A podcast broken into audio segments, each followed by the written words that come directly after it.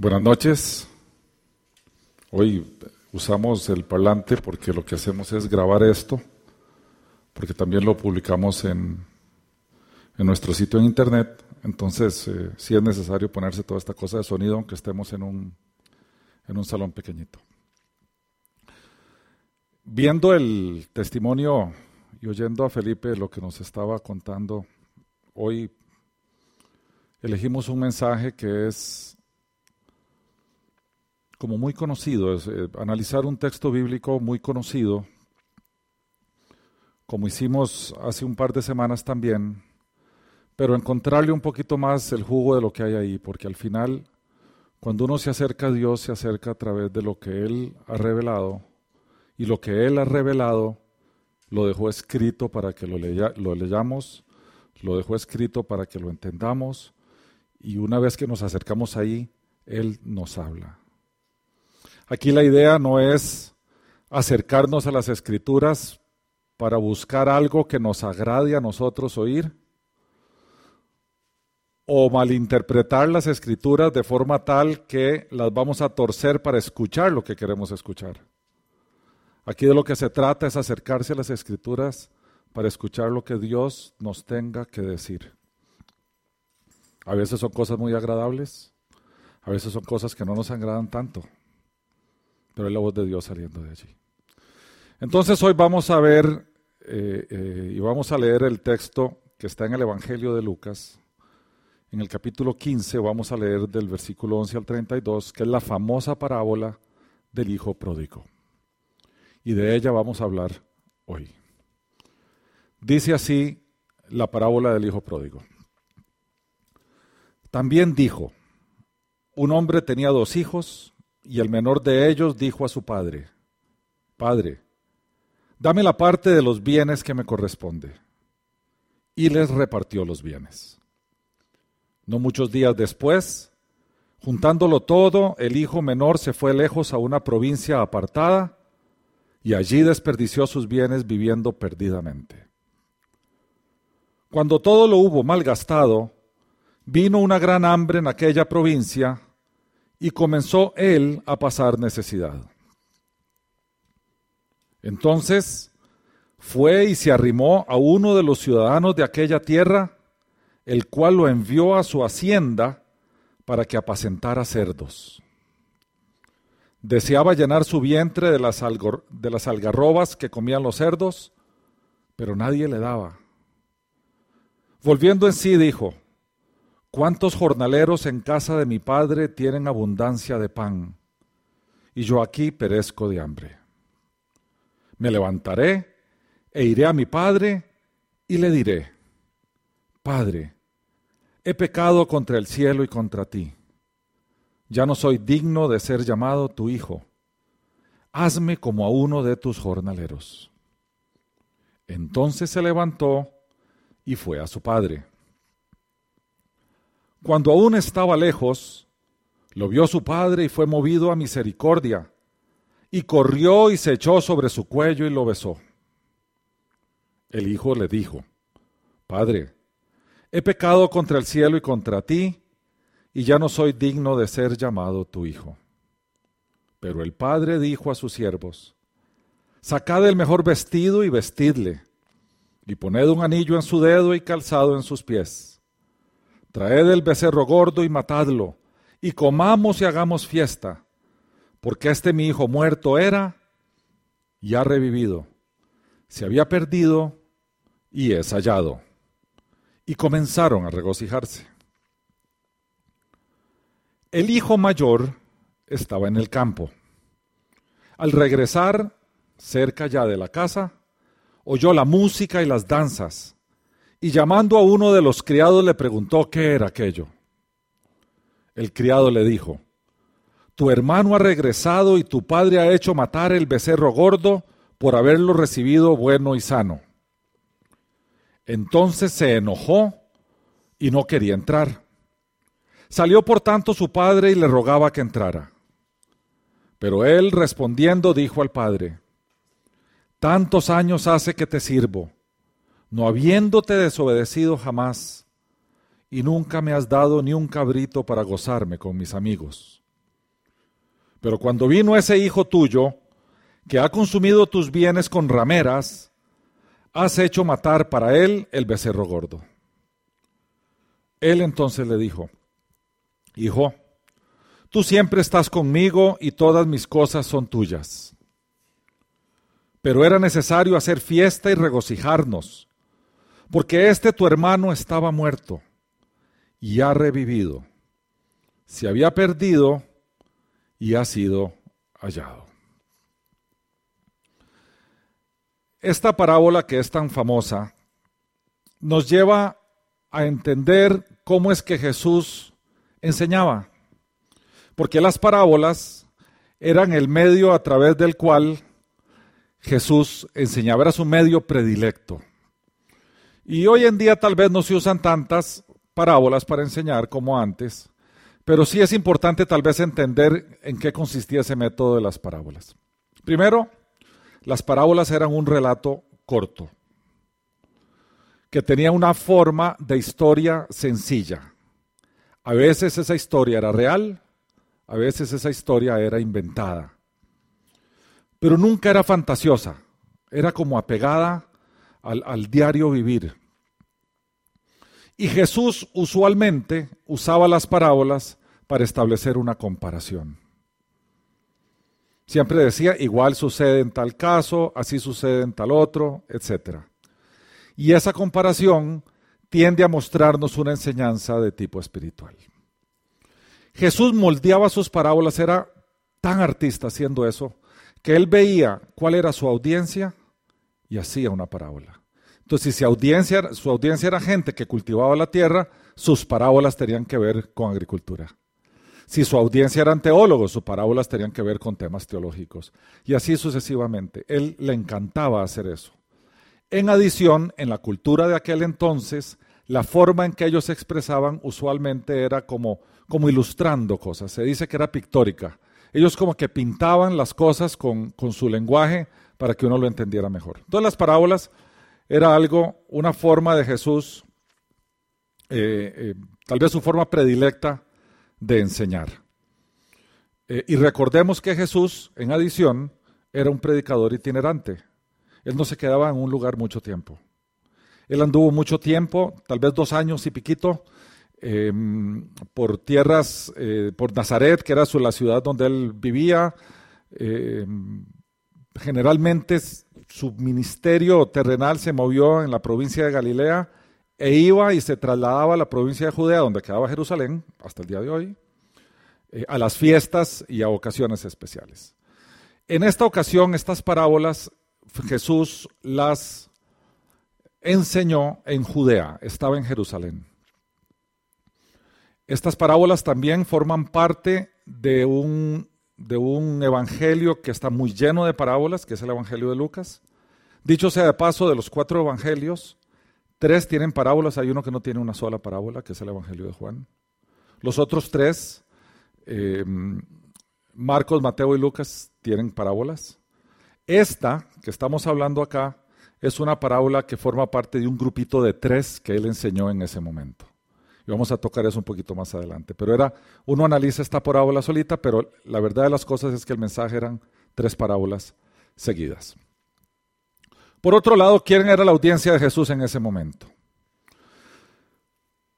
Dice el, Evangelio de Lucas, antitos de la parábola, dice, se acercaban a Jesús todos los publicanos y pecadores para oírlo, y los fariseos y los escribas murmuraban diciendo, Este recibe a los pecadores y come con ellos.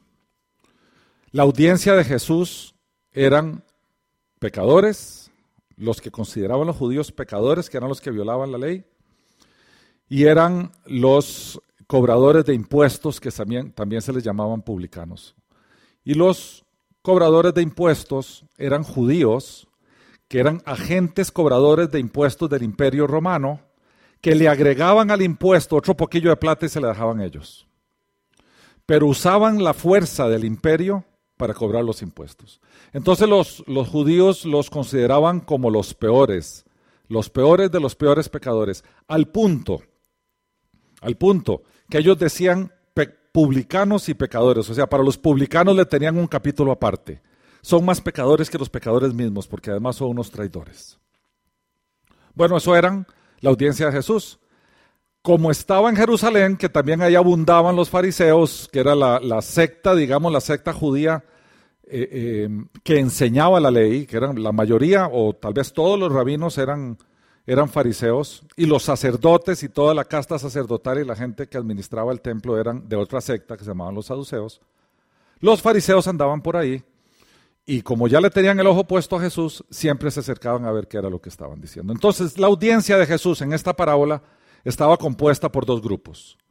Los publicanos y los pecadores, que se consideraban perdidos, desfavorecidos, sin el favor de Dios, muy sucios para acercarse a Dios.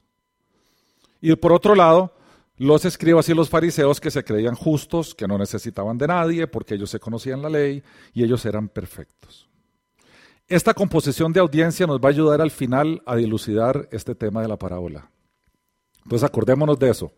Teníamos fariseos y escribas que se creían justos, se creían obedientes de la palabra, se creían modelo a seguir, se subían en pedestales para que todos los vieran, y por otro lado publicanos y pecadores que no se sentían dignos siquiera de acercarse a Dios.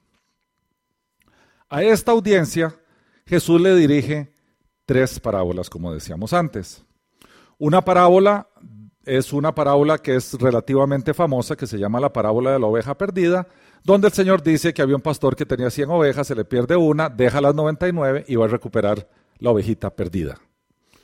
La otra parábola se llama la parábola de la moneda perdida y era una señora que tenía 10 monedas, se le perdió una monedita, entonces se fue a buscar la monedita perdida, dejando las otras nueve.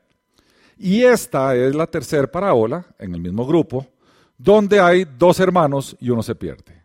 Entonces, como que de 100 ovejas a 10 monedas a dos hermanos. El Señor va de lo general a lo particular, siempre con esas audiencias que tenía ahí.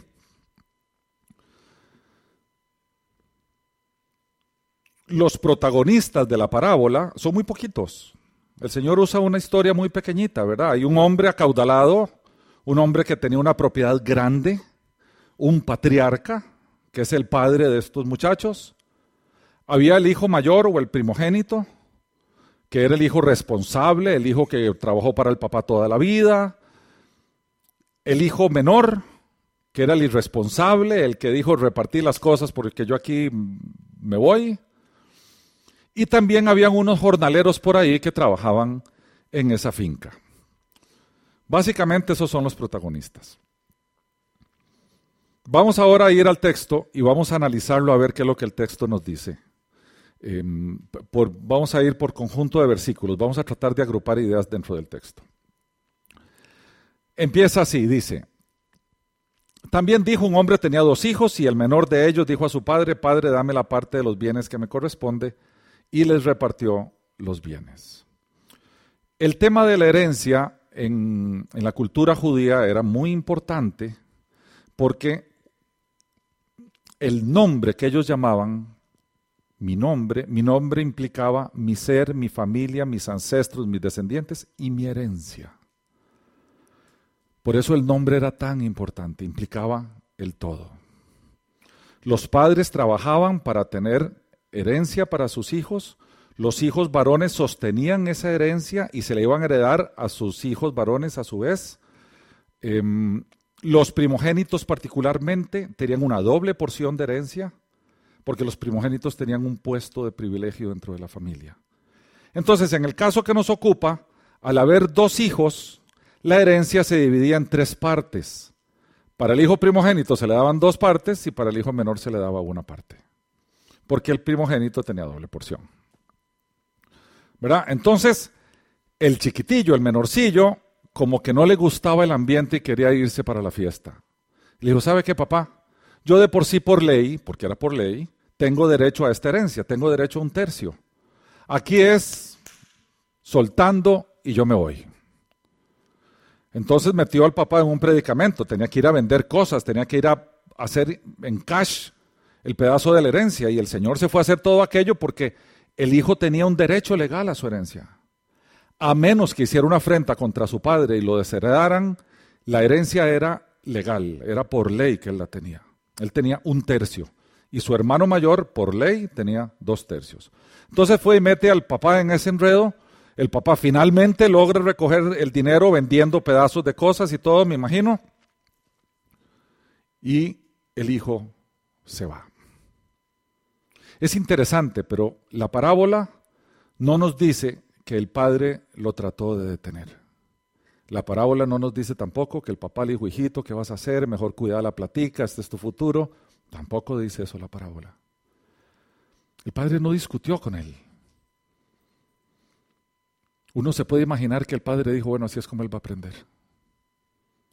Va a perder su tercio de herencia, va a ir y voy a dejar que se equivoque. Porque ese padre no puso ninguna objeción. Y como el muchacho dentro de la familia no aprendió por las buenas, tenía que aprender por las malas. Hijito, tome su tercio de herencia y que Dios lo bendiga. Seguimos con el texto, dice el texto, no muchos días después, juntándolo todo, el hijo menor se fue lejos a una provincia apartada. Una provincia apartada, a ver, si estábamos en Judea, se fue para Samaria, o se fue para Galilea, o se fue para más el norte. Él lo que quiso es poner tierra de por medio. Entre más lejos esté de mi familia, mejor voy a estar, porque menos me van a ver. Esa familia rígida que me tiene ahí metido dentro de la ley y judíos que son y toda esta cosa, yo me voy para la pachanga. Entonces se fue bien lejos. Y dice allí desperdició sus bienes viviendo perdidamente. No nos dice cuán perdidamente, no nos dice qué fueron los actos de perdición, sencillamente perdidamente. Dice el texto, cuando todo lo hubo malgastado, o sea, no le quedó nada, para colmo vino una hambruna a la provincia donde él estaba. O sea, no solamente se quedó limpio, sino que le cayeron las desgracias. Y cuando cayeron las desgracias, no estaba listo para ellas. Dice, vino un hambre en aquella provincia y comenzó él a pasar necesidad. El resto de la gente no pasaba necesidad, él sí porque el resto de la gente se había preparado para la adversidad y él no.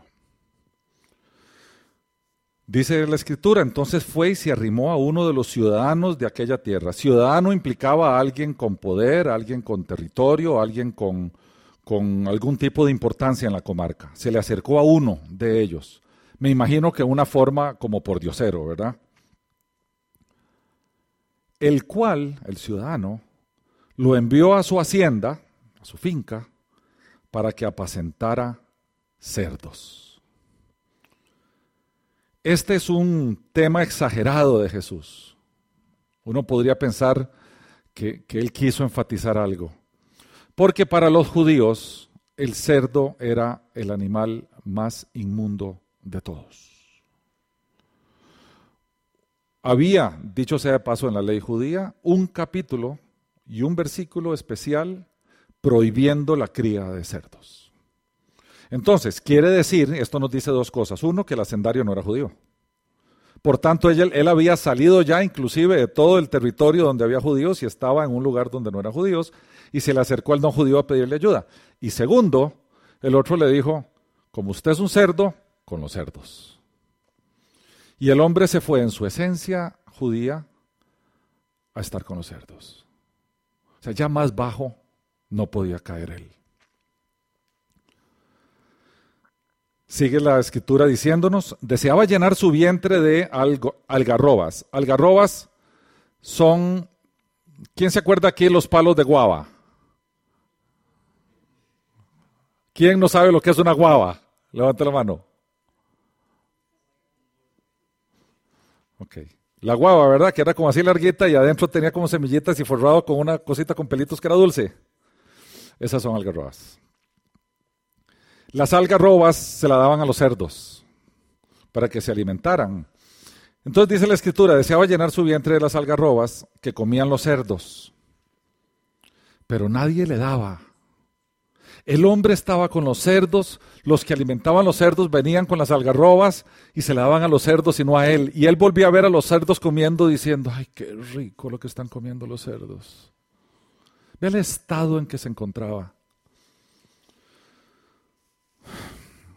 Y entonces se vuelve para sí mismo y dice, ¿cuántos jornaleros en casa de mi padre tienen abundancia de pan? Y yo aquí perezco de hambre. Es interesante porque los jornaleros en casa de mi padre, él está reconociendo, primero, que su padre provee para los jornaleros. Es lo primero que está reconociendo. Papá, papá sí le da a los jornaleros.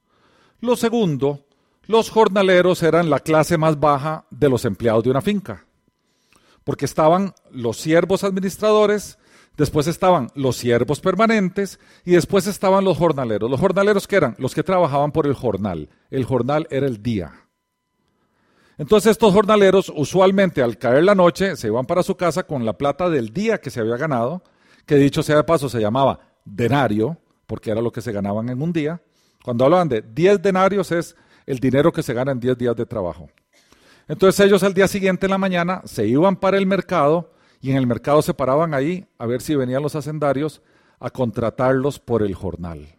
En otras palabras, necesito tres para para coger aceitunas, a ver, usted, usted, usted, vámonos. Lo llevaban a la finca, trabajaban el día en la finca, les pagaban el jornal diario, o sea, el denario, y listo, al día siguiente no sabían si tenían trabajo o no. Esos eran los jornaleros. Bueno, para el hijo menor que estaba con hambre, que ni siquiera la comida de los cerdos le daban, el, trabajar como jornalero de repente se le volvió atractivo, porque decía, los jornaleros de mi papá, mi papá le da pan y los alimenta. O sea, los peores de los empleados de mi tata comen mejor que yo. Así que voy a hacer una cosa, dijo. Me voy a devolver y le voy a decir a mi tata que me emplee como jornalero. Porque como jornalero estoy mejor que como estoy ahora. Bueno, dice el texto, me levantaré, iré a mi padre y le diré, Padre, he pecado contra el cielo y contra ti. Ajá, aquí acaba de poner un elemento extra acaba de involucrar al cielo. Yo no soy, dice, ya no soy digno de ser llamado tu hijo. Hazme como a uno de tus jornaleros. Y entonces se levantó y fue a su padre. A ver, sin duda alguna, hay gente que dice que se fue porque estaba muerto de hambre y el único lugar donde podía comer era en la finca de su papá. Y él sabía que su papá era un buen hombre. Pero aquí lo que parece haber es un hombre genuinamente arrepentido. Y, a ver, en la mayoría de las ocasiones en que la gente se acerca al Señor y quiere empezar a vivir una vida con Él agradable y buena y quiere que el Señor siga su vida, la mayoría de las ocasiones uno viene arrepentido porque uno viene después de jalarse una gran torta o una secuencia de tortas muy grandotas que lo ha llevado a uno a una situación complicada. Tortas de cualquier tipo, tortas financieras, tortas sexuales, tortas de lo que sea. Pero usualmente cuando uno está en el momento más complicado, es cuando uno genuinamente se arrepiente y dice, mejor, ya aquí solito no puedo sacar, no puedo salirme, mejor busco a quien me puede sacar y el único que lo puede sacar a uno es Dios. Entonces, cuando uno está en el peor de los enredos, en lo más profundo del pozo, es cuando uno vuelve a ver para arriba y decir, Dios, sácame de aquí. Pero ese arrepentimiento es genuino, usualmente sí, porque uno llega a través del arrepentimiento genuino, uno llega a través del dolor. La Biblia dice que la tristeza que produce arrepentimiento viene de Dios. Por tanto, no estoy generalizando, pero en la mayoría de las ocasiones hemos venido al Señor a través del dolor que produce arrepentimiento. Y no es diferente para Él, hijo menor, que estaba en un proceso muy complicado y ese proceso lo llevó al arrepentimiento y a decir, voy a regresar donde papá y le voy a decir, papá, perdón, he pecado contra el cielo y contra ti. Entonces uno dice, ¿por qué contra el cielo? ¿Por qué contra el cielo? Bueno, ¿quién le proveyó a este hombre de su papá? El Dios del cielo. Y en, el, en los hebreos, los hebreos no pronuncian el nombre de Dios. Entonces él no dice pecado contra Dios. Usualmente sustituían cielo por Dios. Entonces, he pecado contra el cielo, es decir, he pecado contra Dios, pero ellos tenían prohibido pronunciar la palabra de Dios, la palabra de Dios. Porque decían que de boca inmunda no puede pronunciarse el nombre de Dios. Entonces él dice, pecado contra el cielo, reconociendo que es del cielo donde salió la orden de que ese padre tenía que ser su padre y además es del cielo de donde viene toda la provisión que ese padre tiene. Entonces, al renunciar y dilapidar aquello, lo que hizo fue pecar contra el cielo y también contra su padre. Él en ese momento sí entiende que fue ingrato, que fue egoísta y que no tiene ningún derecho de hijo. Por eso va a ir a buscar brete de jornalero. Porque de hijo se acabaron sus derechos. Y sigue el texto. Y aquí viene la parte, creo yo, más dramática de todas. Dice, cuando aún estaba lejos, él venía, quién sabe cómo venía. Porque acordémonos que se había de una provincia lejana. No había comido. Venía de regreso. Dice, cuando aún estaba lejos, lo vio su padre. Y fue movido a misericordia y corrió y se echó sobre su cuello y lo besó.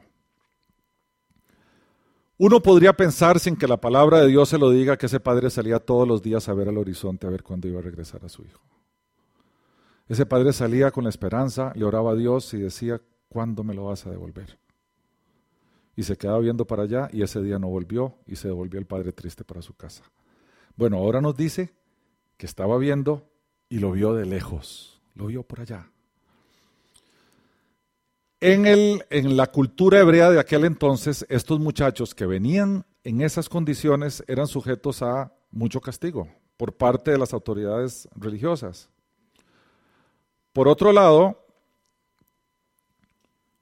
acordémonos que ellos se vestían con largos batones, ¿verdad? Como con sotanas. Entonces ellos no corrían. No podían correr. A ver, póngase una sotana y salga en carrera. No se puede correr. ¿Verdad? Entonces, ¿qué tienen que hacer? ¿Qué tiene que hacer un judío para correr de aquel entonces? Levantarse la sotana y hacer una humillación tremenda. Esa era una tremenda humillación. Eso era perder su posición, eso era caer en desgracia en el pueblo, en la comarca, porque eso era un ridículo completo que un hombre, y sobre todo un patriarca, y sobre todo un anciano, enseñara sus piernas. Este papá le importó un pito se arremangó, levantó y salió en carrera porque la felicidad lo, lo, llenó. Ahí viene mi hijo.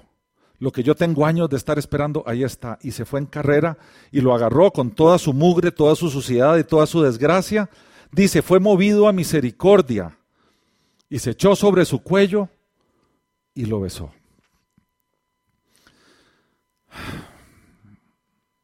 ¿Qué pudo haber sentido ese muchacho? Porque el padre sí sabemos que sintió. Del padre sabemos que estaba fascinado de que su hijo había regresado. Em, ¿Se ve el amor del padre ahí incondicional? Por supuesto que sí. Porque el amor de ese padre no dependía de lo que el hijo hiciera o dejara de hacer. El amor de ese padre era una decisión, una decisión de amar a su hijo sencillamente porque era su hijo, independientemente de lo que ese hijo hiciera. A ese tipo de amor los griegos le llamaban, le tenían una palabra, amor agapao o agapé, que es amor incondicional, amor que sale de una decisión que toma el que ama y que tal decisión no depende en modo alguno del receptor de ese amor. Si el que lo recibe lo agradece, sigue amando igual. Si el que lo recibe no lo agradece, sigue amando igual. Si el que recibe le da la espalda y se va, sigue amando igual. Ese amor incondicional es el amor que tenía este padre por ese hijo. Bien, em, el texto nos dice que el hijo, después de que el padre lo agarra, lo abraza, se le guinda el cuello y lo besa, el hijo le dijo, Padre, he pecado contra el cielo y contra ti, y ya no soy digno de ser llamado tu hijo.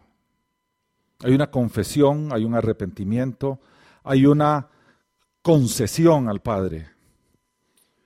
Qué interesante, esto es lo que él había dicho que le iba a decir al papá, ¿se acuerdan? Solo que no le dijo, hazme como uno de tus jornaleros, que era lo que él había pensado decir. Jacilón. Él había dicho, ¿verdad? Hazme como jornalero, y aquí no, hay, aquí no dice, se quedó ahí. Y uno diría, qué bandido, ¿verdad? Se aprovechó donde vio al papá. No fue así.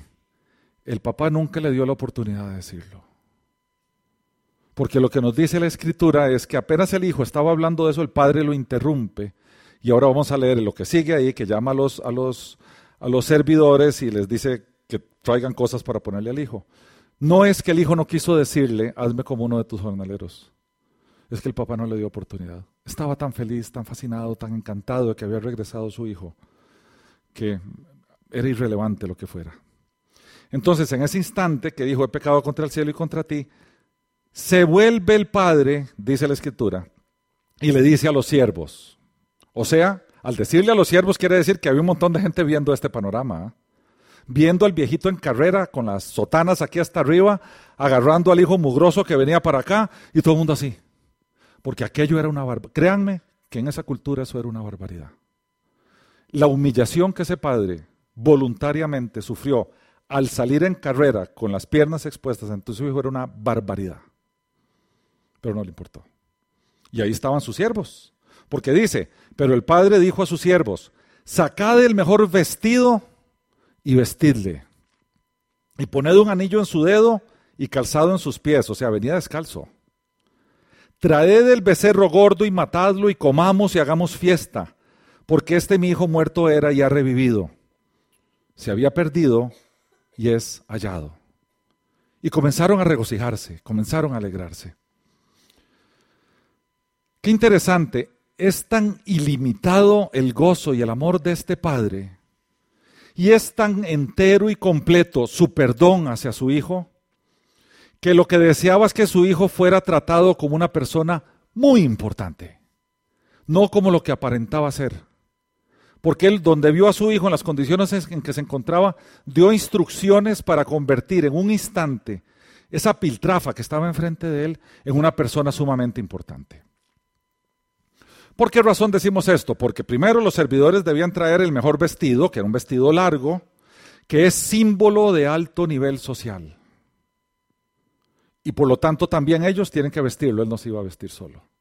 Entonces ya le está dando una categoría de importancia a su hijo. Lo segundo dicen, póngale un anillo en su mano. Y los anillos que usaban las familias eran anillos con un sello. Y con ese sello sellaban todas las cosas. En los sellitos de cera ponían el sello familiar. Ese sello familiar era indicación de autoridad. A la hora que yo sello, estoy ejerciendo mi autoridad sobre un documento. Entonces, al decirle, pónganle el vestido largo, póngale anillo en su, en su mano, le está diciendo, esta es una persona de alta sociedad que en adición está revestido de autoridad.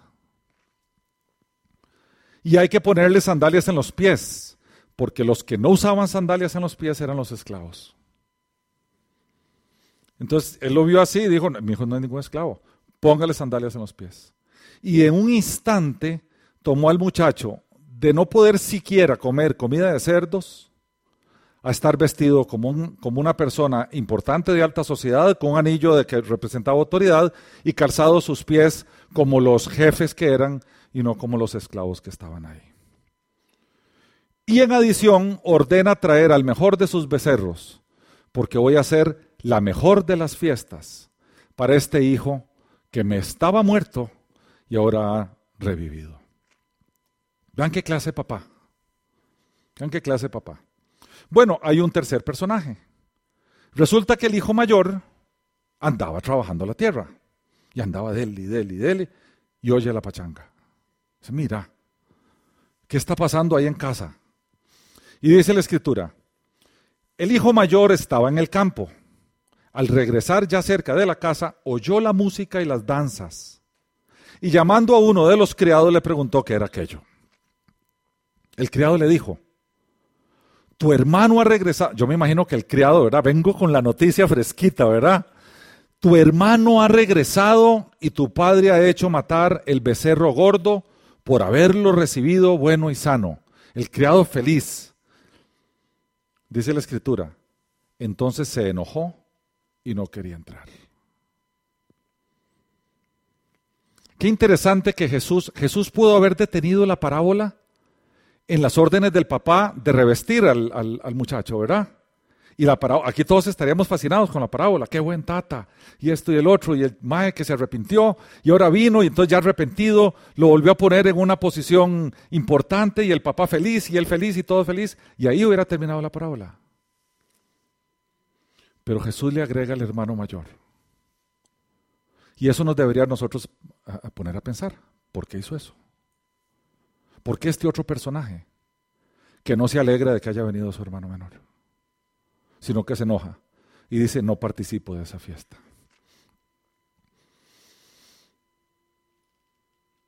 ¿Qué habrá querido decir Jesús? ¿Por qué le agrega eso? ¿A quién representaba este personaje? Porque las parábolas representan personajes. ¿A quién representaba este personaje? La misma parábola no lo va a decir.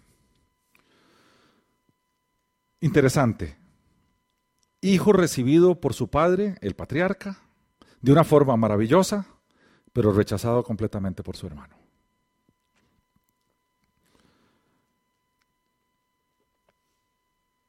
El, el siervo le dijo correctamente aquí arriba, tu hermano ha regresado y tu padre ha hecho matar el becerro gordo.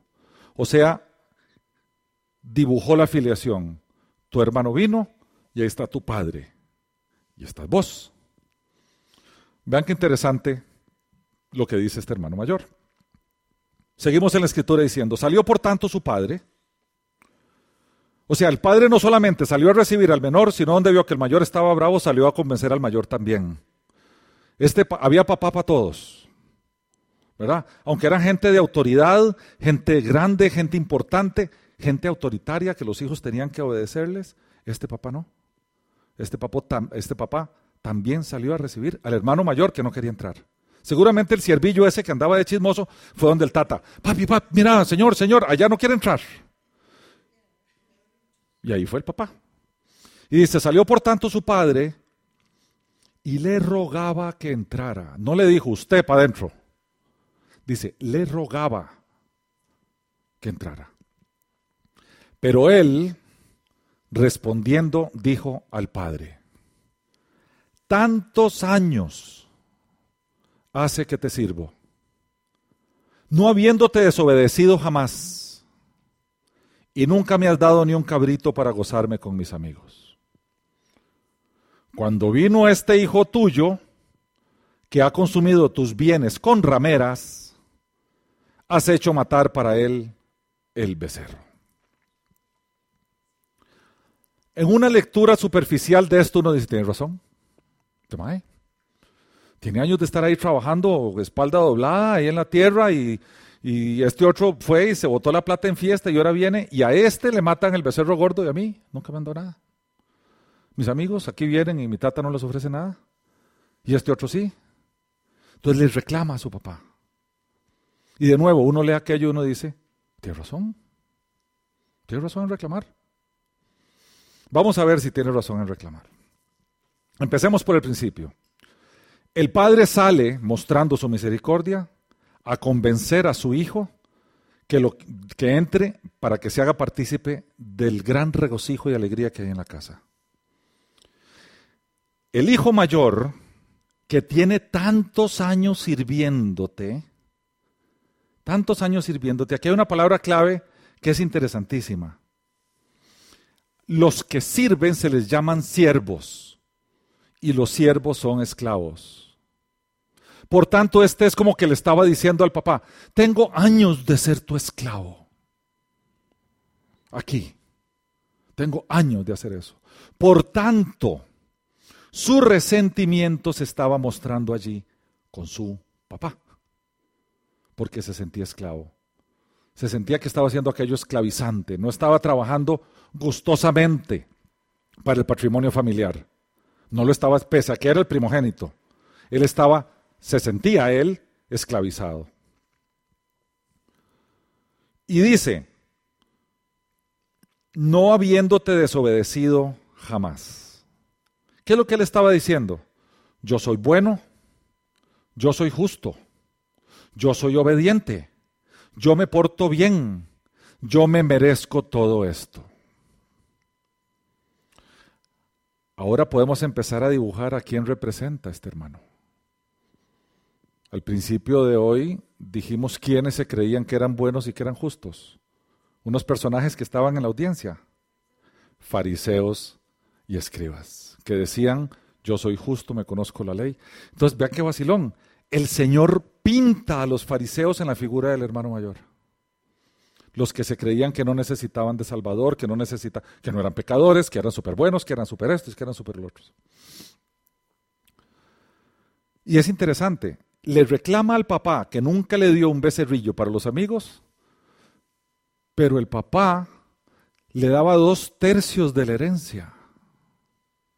Además, el tipo era un malagradecido y era un irrespetuoso ante un padre misericordioso.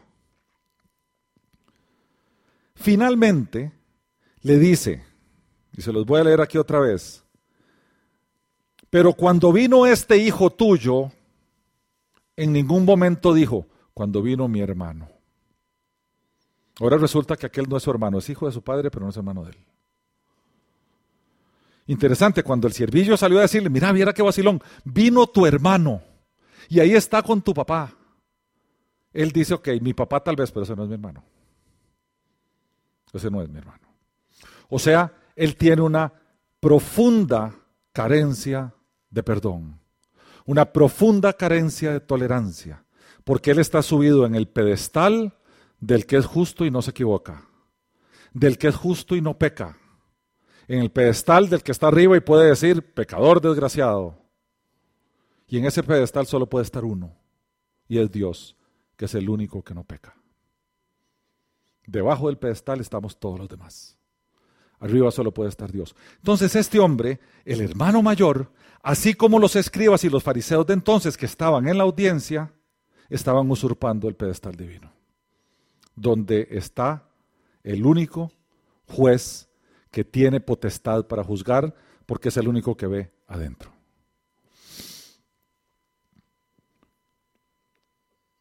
Y es interesante porque también le dice, porque cuando vino este hijo tuyo, que ha consumido tus bienes con rameras. Empecemos por el principio. El muchacho que se fue no se fue con los bienes del papá, se fue con su herencia. Y legalmente hablando, en términos de los judíos, era la herencia de él, ya no era del papá, le pertenecía a él. Así que si se consumió los bienes de alguien, se consumió los bienes del mismo. Y lo segundo, en ningún lugar de la parábola dice que el hombre andaba con rameras. Andaba en pachanga, pero no se sabe si andaba con rameras o no. ¿De dónde saca este las rameras? ¿Las habrá sacado de, de deseos ocultos de rameras? ¿Será que su cabeza estaba así? Porque en ningún lugar hay ningún indicio de rameras por ninguna parte. Y entonces uno empieza a decir, mm, este no es el santico que uno creía, sino es más bien el que dice, estado esclavizado por vos, no me has dado nada, yo que soy el justo, el bueno, el tal. Y entonces ya vemos por qué Jesús le agrega la parábola a este otro, este otro final. Porque en su audiencia había dos clases de personas. Los fariseos y los escribas que se creían justos, y los publicanos y los pecadores que habían caído a lo más profundo y a los cuales él había venido a salvar. Entonces, en la parábola, él retrata a ambos públicos. Retrata a los fariseos y los escribas en la figura del hijo mayor y retrata a los publicanos y a los pecadores en la figura del hijo menor. Dice, y entonces le dijo, dice el padre, hijo, tú siempre estás conmigo y todas mis cosas son tuyas. Ya estás, los otros dos tercios que quedaban son tuyos. ¿De qué te quejas? Pero era necesario hacer fiesta y regocijarnos porque este tu hermano estaba muerto y ha revivido. Se había perdido y ha sido hallado. Vean qué clase tata. Después del reclamo de este hijo, lo trata con ternura y reconocimiento. Eso habla mucho de la calidad de este padre y habla muy mal de la calidad de este hijo. Interesantemente, el papá no dice, bueno, paremos la pachanga, porque él tiene razón. La pachanga continúa. Más bien le dice, venga, lo invito. Pero la fiesta continúa. Porque la alegría de un pecador arrepentido, dice la escritura, se arma una pachanga en el reino de los cielos por cada uno que se arrepiente. Eso dice la escritura. Y ahí está la pachanga del arrepentido. También Interesantemente, aquel que le dice, ese tu hijo, le dijo el mayor, vea lo que le responde el papá. Pero era necesario hacer fiesta y regocijarnos, porque este tu hermano estaba muerto. No dice, este mi hijo estaba muerto. Ahora le dice, este tu hermano, no se te olvide, es tu hermano. Es interesante, pero ahí es donde termina la parábola. La parábola no continúa, a ver, Entró el hermano mayor y se peleó con el hermano menor y se armó un pleito en la fiesta. No dice la parábola nada de eso. La parábola termina exactamente allí. Porque el Señor quiere que nosotros saquemos las lecciones a partir de allí. Primero, que entendamos quiénes eran su audiencia y por lo tanto a quién estaba dirigida la parábola. Y el día de hoy entendamos que esta misma parábola tiene las mismas audiencias. No hemos cambiado. Seguimos siendo los mismos seres humanos de toda la vida. Algunos que nos creemos justos y buenos y nos creemos con la potestad de señalar a los desgraciados y a los pecadores y a los, y a los perdidos y a los Y los otros que estamos aquí abajo, ni siquiera dignos de comer la comida de los cerdos y pensando que somos indignos para volvernos a Dios porque estamos demasiado sucios para verlo. Siguen habiendo las mismas dos audiencias. Siguen estando el hermano mayor y el hermano menor. Y sigue estando el padre entendiendo que el hermano menor tiene que ir a dilapidar todos sus bienes y caer a lo más profundo para que entienda y comprenda cuál es el verdadero amor de su padre y regrese a casa. Sin duda alguna, el padre de la parábola simboliza a Dios, nuestro Padre Celestial. Sin duda alguna. Ese Dios que nos ama por dicha nos ama incondicionalmente con ese amor ágape. Por tanto, su amor no depende de lo que nosotros hacemos, depende de su decisión de amarnos. Por dicha, porque si el amor de Dios dependiera de lo que nosotros hacemos, se acabaría un instante. Porque no hay forma de que nosotros hagamos mérito para recibir el amor de Dios. El amor que Dios nos da es una decisión que Él toma, no que nosotros merecemos. El hijo perdido, sin duda alguna, es el pecador, el desobediente, el mundano, que lo único que quiere son, a ver, y no con esto quiero decir que gozar de placeres está mal, lo que quiero decir es que gozar de placeres exageradamente, en extremo, está muy mal porque la vida va más allá de lo que nuestros sentidos aprecian. La vida es mucho más allá de eso. La vida tiene que ver con nosotros, nuestro interior, y con nuestro Padre Celestial y nuestro entorno, y, y escapa del placer temporal que al día siguiente nos hace arrepentirnos de lo que hicimos. Entonces tenemos al hijo perdido que reconoce eso y se devuelve al, al, al, al ambiente controlado de su padre y por tanto ese hijo perdido representa a los publicanos y pecadores que Jesús tenía de audiencia. Claramente el hijo mayor señala a los fariseos y a los escribas. Y nos queda el papá y, tal vez yo diría que, que la parábola, como está en todas las Biblias, que se llama la parábola del hijo pródigo, debería de cambiarse de nombre. Porque no creo que sea justo que se llame la parábola así. Debería llamarse la parábola del padre amante. Porque el personaje fundamental de la parábola no es el hijo que regresa, es el padre que perdona. Es el padre que ama, el padre que restituye vidas. Ese es el personaje principal de esta parábola. ¿Por qué esta parábola es importante? Porque nosotros transitamos por la vida ocupándonos y preocupándonos de las cosas que nos pasan cada día. Los problemas que vamos enfrentando se turnan, a veces hay unos de salud, a veces hay otros financieros, a veces hay otros sentimentales o emocionales y se van turnando. Pero todos los días enfrentamos uno u otro problema. ¿Los creyentes enfrentamos los mismos problemas que los no creyentes? Probablemente sí. Probablemente sí.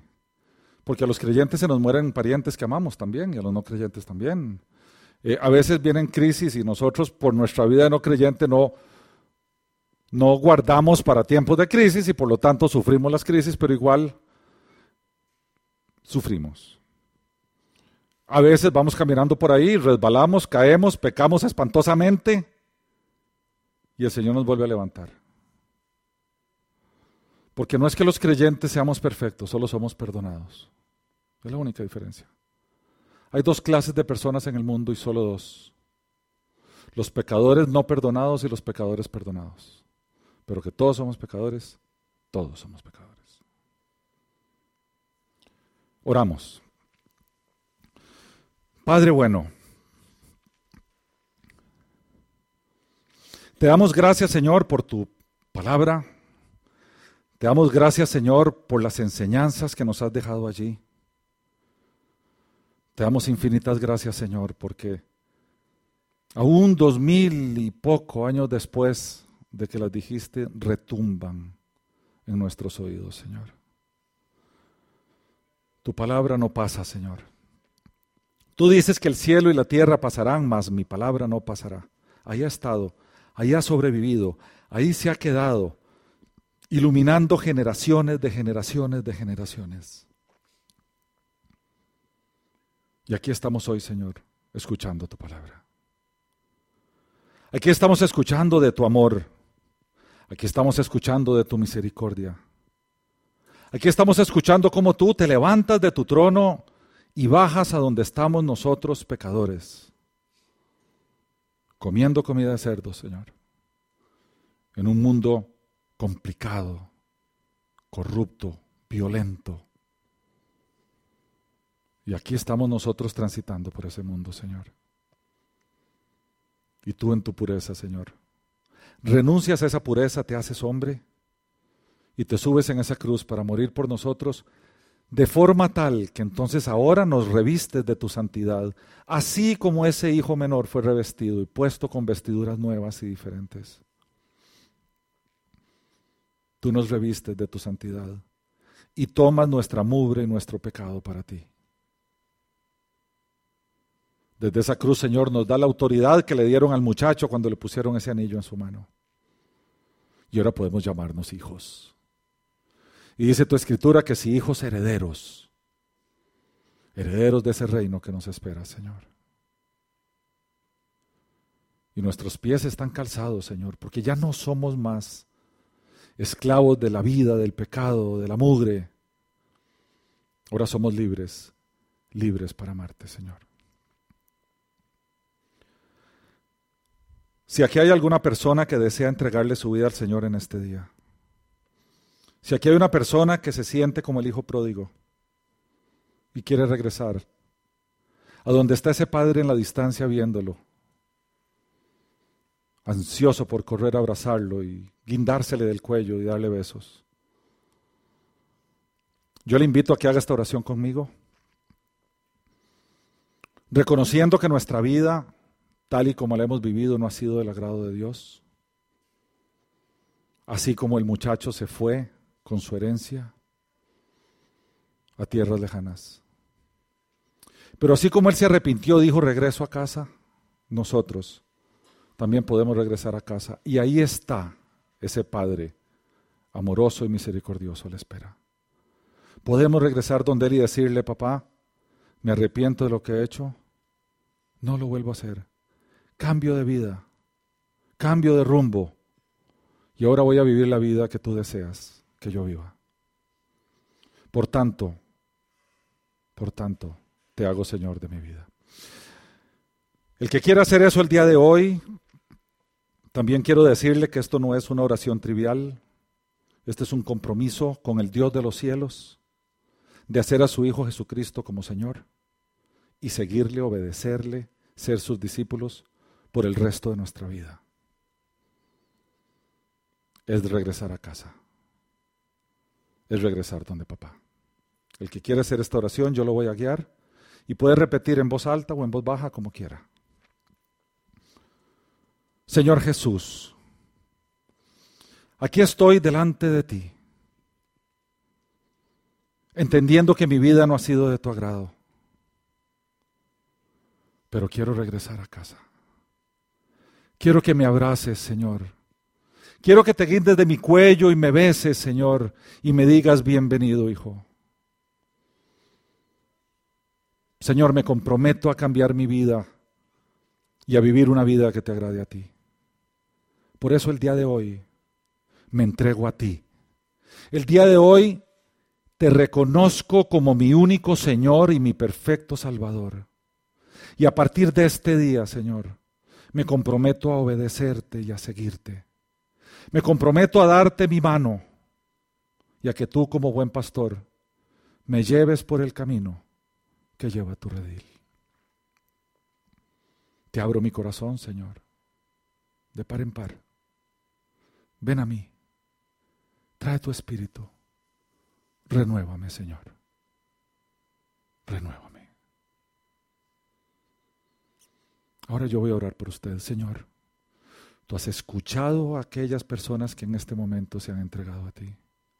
Todos nosotros los que estamos aquí, Señor, los bendecimos.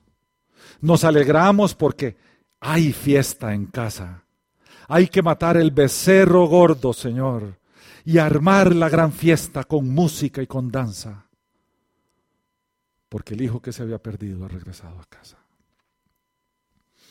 Te damos gracias, infinitas gracias, Señor. A ti, Padre bueno, a ti sea la gloria por toda la eternidad. Amén.